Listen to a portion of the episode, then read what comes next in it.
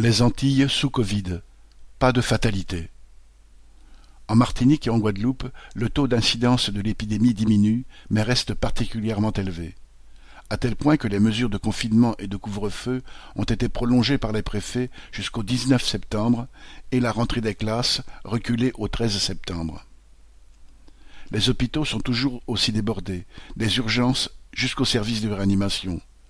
Le nombre de décès Covid continue de croître à un rythme moyen d'environ vingt par jour sur les deux îles pour une population d'un peu plus de sept cent mille habitants.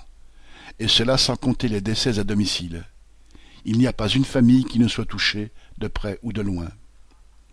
Dans cette situation, il y a eu dans un premier temps un afflux important vers les vaccinodromes, puis de nouveau une baisse conséquente.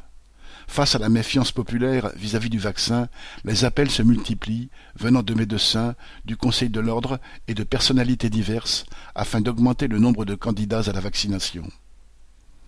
Des renforts de l'Hexagone viennent à tour de rôle pour combler le déficit de personnel des hôpitaux et cliniques.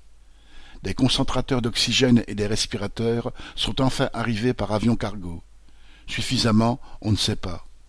Mais quand on pense que beaucoup de gens n'ont pu être pris en charge et sont morts par manque d'oxygène, chez eux ou même à l'hôpital, on mesure le manque d'anticipation, de préparation face à cette catastrophe sanitaire prévisible. Un médecin a fait part de difficultés pour oxygéner suffisamment des patients, car les tuyaux d'oxygène du CHU de Pointe-à-Pitre sont trop petits. Incroyable mais vrai.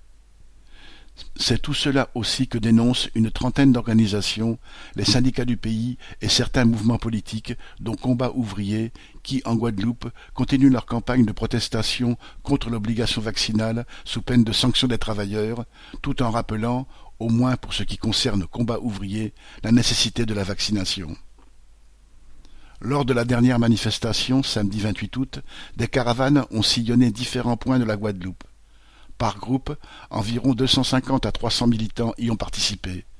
Cette semaine, un meeting est prévu à Baie-Mao, jeudi 2 septembre, et samedi, une nouvelle manifestation dans les rues de la commune de Petitbourg. Mercredi 1er, les pompiers, qui refusent l'obligation vaccinale et les sanctions, ont prévu une manifestation aux abîmes et invité la population à venir les soutenir. Plusieurs syndicats appellent à la grève à partir du 9 septembre. Pierre Jean Christophe